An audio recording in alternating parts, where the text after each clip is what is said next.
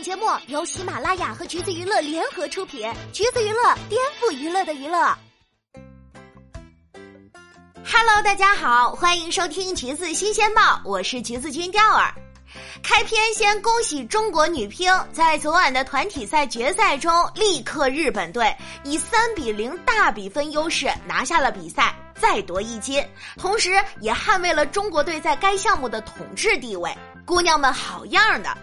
看到好些留言说才比三局没看够，哎，那咱也没招啊，这能咋办呢？实力不允许呀！都没等陈梦上场打单打，金牌就入账了，以至于赛后采访的时候，他还开玩笑说自己就是蹭了个冠军，真的是有点凡尔赛了啊！昨天晚上的比赛，三位姑娘的表现都很好，孙颖莎再战伊藤美诚，比起半决赛凶狠程度更甚，各种暴扣。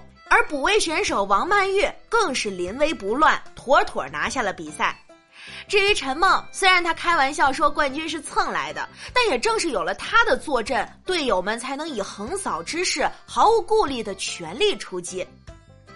她其实呢也是球风猛烈的选手，但昨晚双打的时候全程没怎么进攻，都是在场上大幅度跑步，拼力接住对方扣来的小白球，死守我方正手大脚。队友全力进攻，他看防守，这样的攻防配合才有了昨晚的完美开局。平时看着都是温温柔柔、奶萌奶萌的女孩子，一上场就势如破竹，变身冷脸杀手，真的是又狠又可爱。先前伊藤美诚赢了混双，嚣张的气焰一度让人火大。日本媒体更是觉得中国队的克星终于面世了，直接去问陈梦有针对伊藤选手做一些特殊训练吗？陈梦当时就给泼了冷水，说正常训练吧。媒体不死心，说敢不敢主动请战伊藤美诚选手？陈梦表示我们三个谁都行，真是够霸气的。而实力也证明了梦姐不只是霸气，人家说的是事实。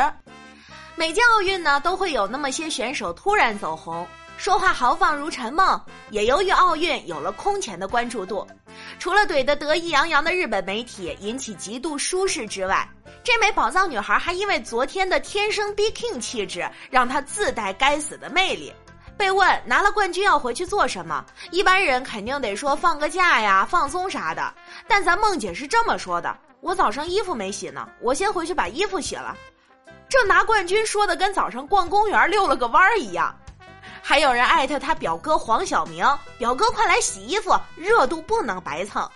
不过玩笑归玩笑吧，想起陈梦在领奖台上傻笑着凝视金牌那一幕，还是挺让人破防的。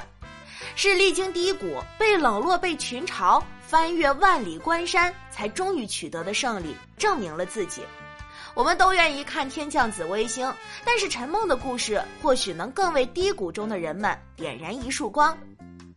九四年的姑娘成名非常早，十三岁进国家队，十七岁参加世青赛，以横扫之姿拿下了女单、女双、女团、混双四个项目冠军，一战成名。那个时候对战已经拿过世锦赛冠军的李晓霞，她就表现出了少年老成。面对奥运冠军郭跃，艰苦卓绝打满七局，最终以四比三将前辈挑下马。而之所以能在日本媒体面前这么霸气，也是因为在可查的数据里，面对伊藤美诚，他从来没有失过手。二零一五年首次对战，到二零一九年瑞典公开赛，再到去年的卡塔尔公开赛，从来没有败绩。即便面对的是男乒大将，他也没在怕的。一个月前的奥运热身赛，跟男队正面刚，结果四比三拿下了小胖樊振东。这场比赛呢，其实是让分开打。为了检验运动员在出现关键比分时能否保持良好的心理素质，而事实证明，梦姐心理素质过硬，对手强如小胖也能稳稳 hold 住。她从去年就说了：“我就是奔着奥运去的。”现今如愿以偿摘得桂冠，自信从哪儿来？那当然是实力了，姐就是女王。陈梦自信地表示：“我觉得我的时代到来了，终于等到这一天了。”有粉丝夸她是女版马龙，这一看就是对她不甚了解。因为马龙几乎是一马平川的持续站在巅峰，但陈梦不一样，是年少成名、历经坎坷，最终大器晚成的典型运动员。追过乒乓球的观众应该都有过这种体验：在某个比赛上 pick 了一位少年天才，过几年却慢慢的销声匿迹。陈梦就是这样，世青赛杀出一片天之后，好几年都遭遇瓶颈，也不是没赢过，公开赛都拿冠军呢。但是在高手如云的国家队显然是不够的，于是就鬼使神差的那几年，每到大型国际比赛，他都谜一样的失手。二零一三年辽宁全运会不敌李晓霞，一八年雅加达亚运输给王曼玉，一九年丢了横滨亚洲杯，然后在世界排名遥遥领先的情况下，那年的亚锦赛他还输给了刘诗雯，甚至被日本选手送过鸭蛋。那次比赛之后，他写了检讨，贴在了训练馆公告栏上。据说他们输球的视频还被球队拿到训练馆大屏里轮番播放。当年很多人都对他表示了失望以及可惜。